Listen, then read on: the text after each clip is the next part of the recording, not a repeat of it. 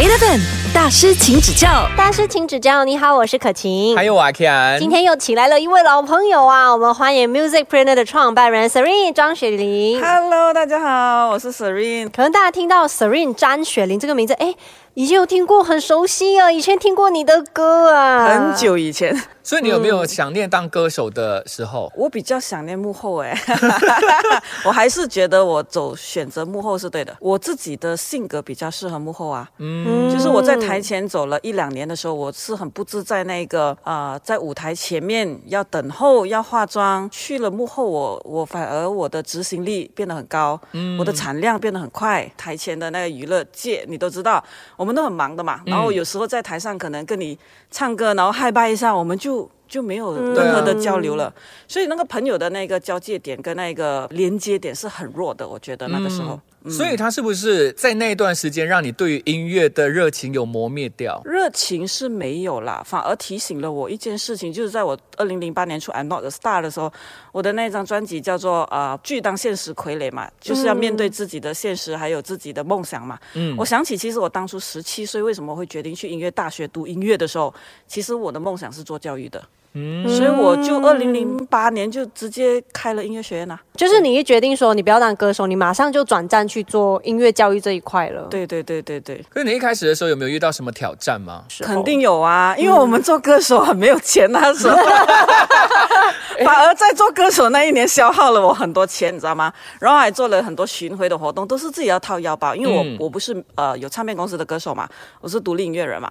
当时候二零零多年的时候的歌手都是有一点门面的，大家都不觉得是网红的世界，他还是走红地毯啊，坐坐坐好车，保姆车啊，有保姆车这种类型的艺人，那当那个时候很辛苦的，就是我们表面上是没有这种地位，可是我们出席活动，我们要打扮到我们有这种地位。我们要制造一个假象，这样子。对，所以我觉得、哇，那个时候太痛苦了。我嫁的小看秋是不能见人的，就觉得你明明一点都不高兴，他要叫你笑，啊，很多种这样的类型。对，就是以前会比较不太的把自己最真实的那一面透露出来，可是因为现在社交媒体呀、很多的一些影音平台，它都是要看最真实的那个样子嘛，对不对？才有人感同身受，知道你在过得怎么样。对对对对对。现在反而就是呃，艺人网红比较可以做自己，然后整个人的形象比较立体一点像一个真的人呐、是真的有血有泪的人。我觉得以前也未必是错的，嗯因为站在企业跟商业的角度，如果我们没有把一个艺人包装成像一个艺人，嗯，遥不可及，或者我很想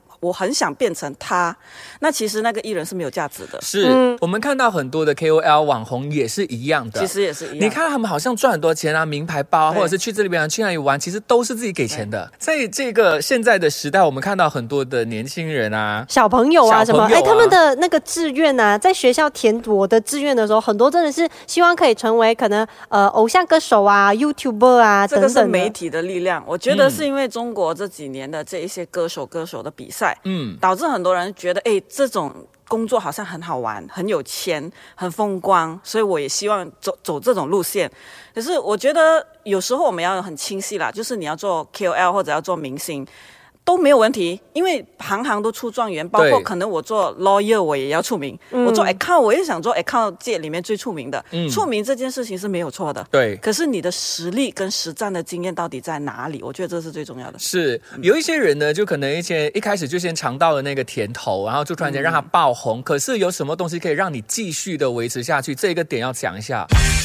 Eleven 大师，请指教。音乐人其实也是要学会行政的，也是要会管理，才懂得怎么样去让自己升职之外呢，其实那个不只是自己的那个音乐生涯的技术技巧，或者是人际管理，其实也帮助到你对那个 personal 的 portfolio 或者是个人品牌，它提升的那个过程。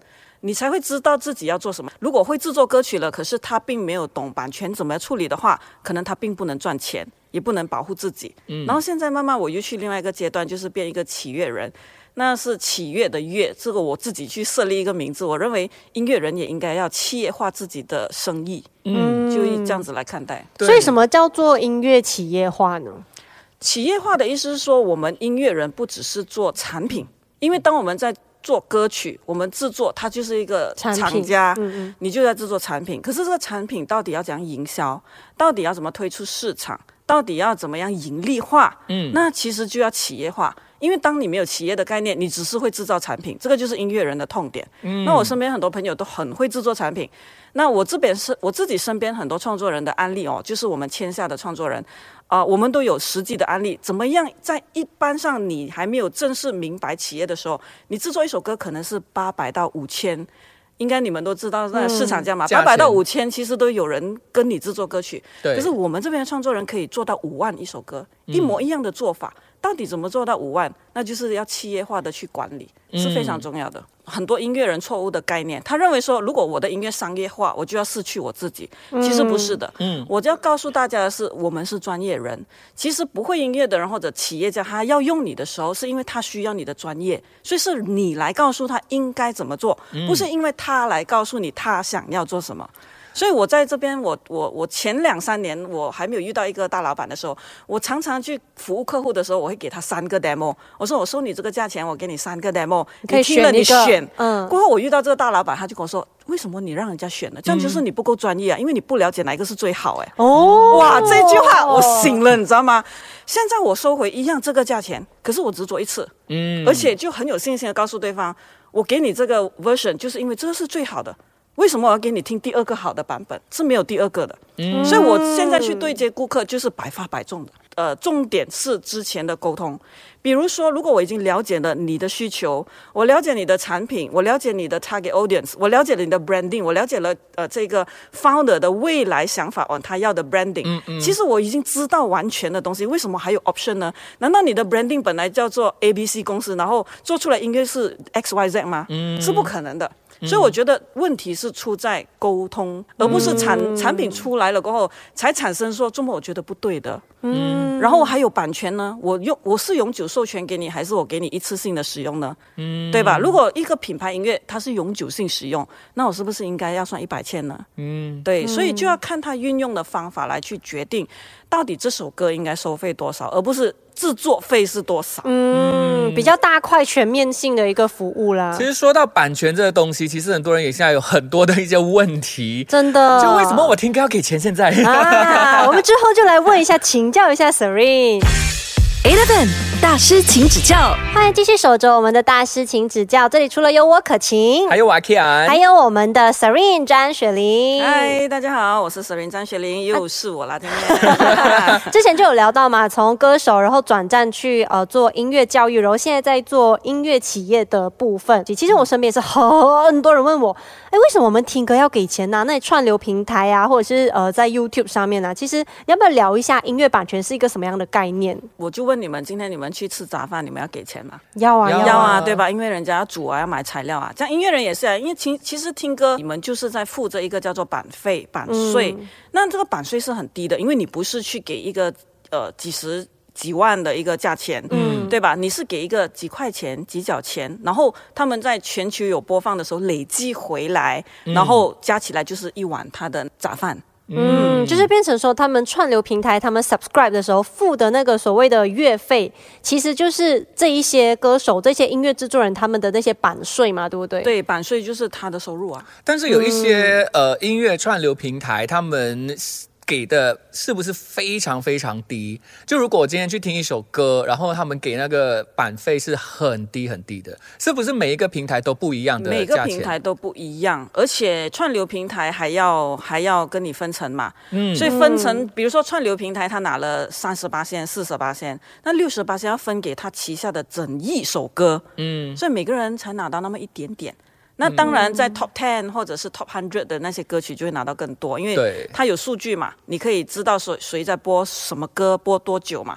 那有数据的方法就很容易去计算。可是好像在店面播歌、表演、现场唱歌这些是很难有数据的，没有办法去计算。其实好像现在有在搞活动的，或者店面有播音乐的这一些商家呢，有时你们有给这版税，可是你们给的版税，当你没有 report 的时候，就是说征收版费机构会根据电台的这个播放率来给版权的这个版税。那就是说，比如说今天 Serene 今天写了一首 jazz 的歌，很红，然后在呃这个 retail shop 很多人在播，可是因为我不是艺人，我没有在电台有机会播我的歌，那其实我版税是很低的。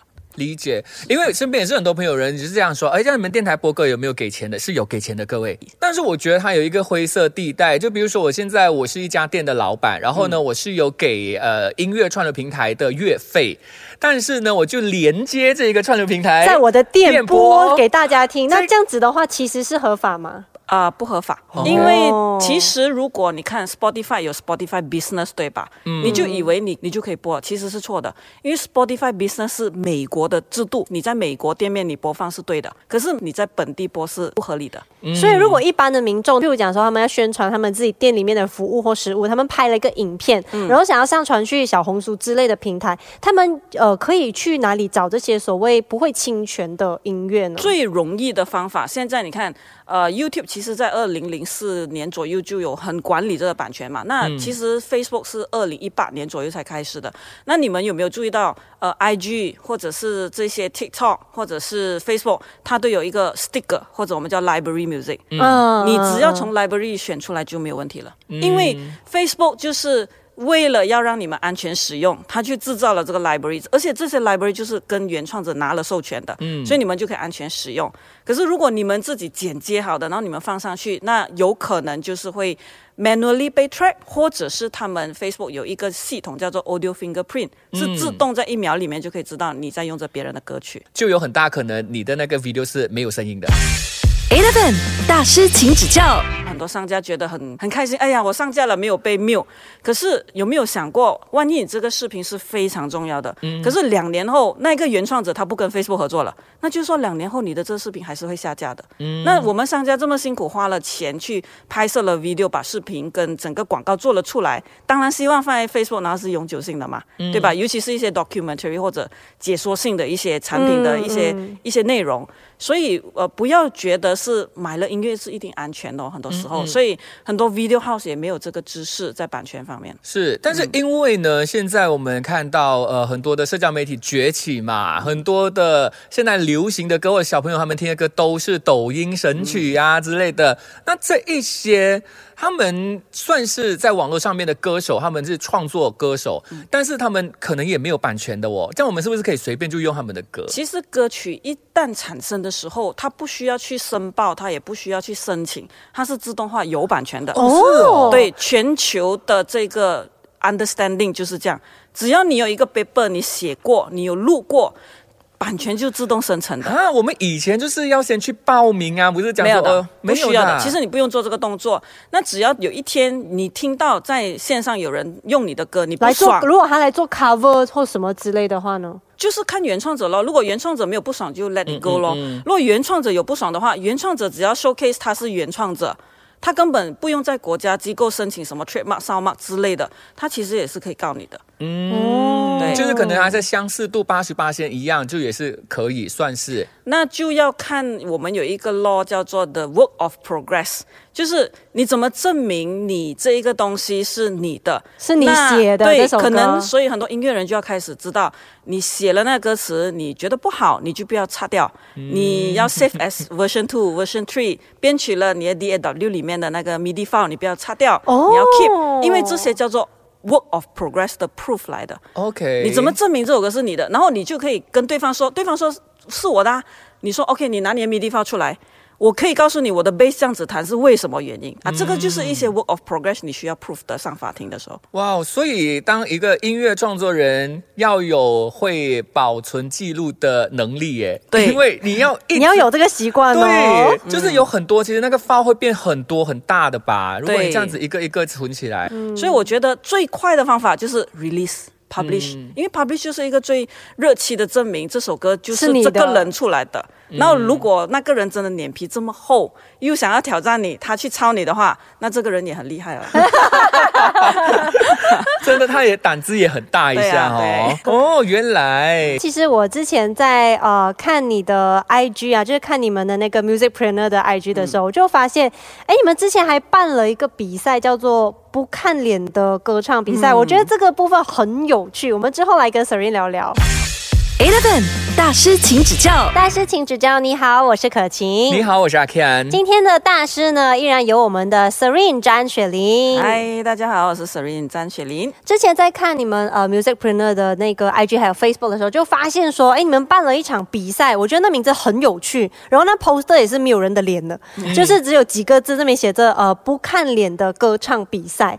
我觉得很特别，因为老实说啦，现在这个社会大家就是看脸的。其实这一次你看到的应该是第二届，我们之前做第一届的时候是爆的，嗯，我们单单一个海报就是黑黑的黑白而已。你知道那个 Facebook 的 comment 有多少个吗？四千多个。哇，comment 而已，一张黑白的海报哎、就可想而知，其实很多人都很爱唱歌，但是因为碍于大家都觉得现在是看脸的时代，可能他们对自己的外表不是这么的有自信，然后他们就打退堂鼓了。对啊，而且这个是完全没有放广告的哦。OK，就是那个 pure 哎的，对，其实很多人也想要表达自己，然后很多人我们发觉到他有那个 visual 的恐惧症嘛，他不想给人家看到他的脸，然后他们的声音其实很好听哦，嗯，可是却不好意思的去给别人看到自己的脸。那我在想，我们做音乐这一块，其实主要要的是声音嘛，声音是来的最重要的嘛，嗯，那为什么不可以给这些人一些机会呢？所以这个比赛就这样子诞生了。那当然，我们 Musicpreneur 做的比赛，你会很常看到，我们都一定有孵化的制度或者培育的制度的。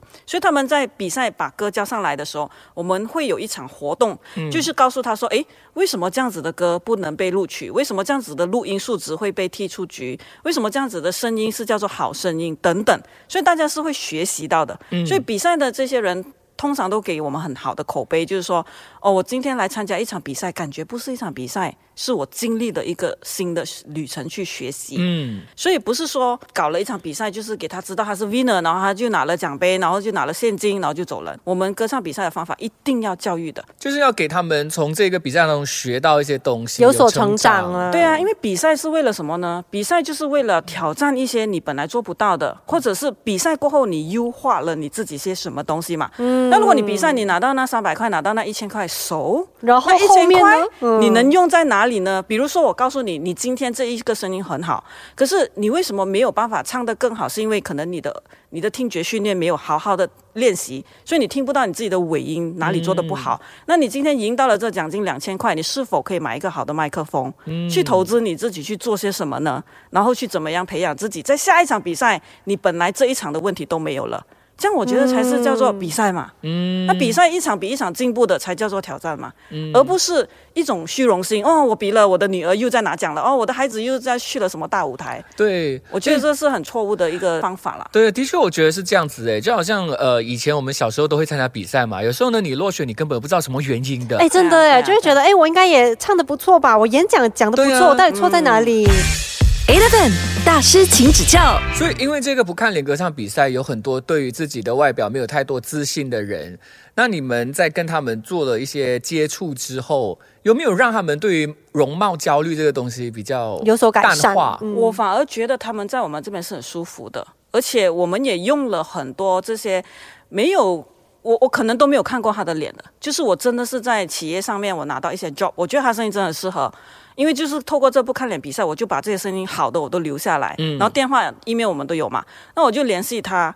那我联系他的时候，我会选择，我也很坦白的告诉他们，如果你家里有很好的录音设备，那我有工作可以给你。可是如果你家里没有录音设备，可是你唱的很好，我没有办法用你，嗯那他们就会很自动的去学啊。那学了过后，是不是也把这一个？他们也带入收入进呃娱乐圈啊，或者音乐圈，因为他们找老师嘛。那其实我也无形中帮老师找到钱的，所以它其实是一个很好的一个生态链的一个一个音乐活动。它是有让大家都得到大家的好处，也让专业的人可以去扶持新一代的人，嗯，是很有意义的一个活动。是，所以现在很多人都有容貌焦虑嘛。我觉得最重要是自信吧。容貌它，你问我的话，我以前二十岁，我现在也四十多了，我也不可能长成像以前这样。如果一个人有实力、有能力，对社会有贡献，我觉得外表就对你来讲真的是没有那么重要了。那个时候，可是你怎么样去定义自信这两个字呢？有能力解决别人的问题。我们很常听到别人说：“哦，我们来到这世界，我们要为自己而活。”嗯，其实为自己而活的意思是什么呢？就是你能帮助别人，因为你的价值就是你能解决世界上的问题、商场上的问题，别人需要你的原因，这些就是你的价值嘛。那如果你有价值，你还有什么东西是没有自信呢？嗯，根本就不存在了这个字眼。所以要怎样找到自己的价值？这个是很多人都会很 confused 的东西。很多人当初跟我说：“哎 s i r i 你做这音乐哦，你不怕没有饭吃吗？你不要投资另外一件事情啊。”我觉得当那一件事情我没有做到专业为止，那我们就不要贪心，因为很多时候我们接受很多自媒体的资讯嘛。我们会觉得哇，这个投资房产好像很好啊，现在很快哦，那个钱很快哦，那我们就去那边走走，然后哇，明天又讲卖车很厉害哦，然后我们就觉得卖下车 啊，保险很很快赚钱哦，然后就卖一下保险。我觉得到最后你两头不到岸，你因为什么东西都懂那么一点点。嗯嗯。我们人生如果可以给你活到八十岁，前面的二十岁你是听话照走的一个故事啦，嗯嗯。然后后来的二十岁你是乱撞的，然后撞到头破血流都不知道自己要什么的。然后最重要的就是四十到六十岁的时候。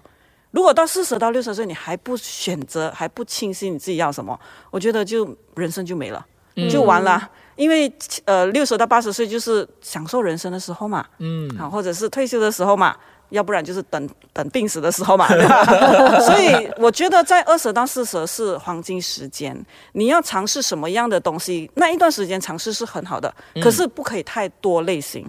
要清楚自己的能力是什么。我可以做合音老师，我可以去呃做编曲人，我可以做制作人，可是一定离不开音乐，这就是我的指标。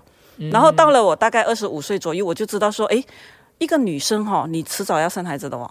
我又不是不想生孩子的人哦，我想又有家庭的人哦。这样我就告诉我自己，我应该要有自己的 flexible 的时间。flexible 不一定代表你一定要做老板。嗯。那你打工，你要选择一个工作的性质是可以 flexible 的。嗯。那你要拥有什么样的实力跟能力，才能说服你打工老板都给你 flexible 呢？啊，这样就你就要布局了一个五年的时间。啊，所以其实我是一个蛮 organized 的人。嗯，刚刚就聊到组织家庭、生孩子，这个也算是你人生当中的一个计划跟一个梦想嘛。那我们之后就来聊聊呃，Serene 私底下可能家庭的这一部分。Eleven 大师请指教。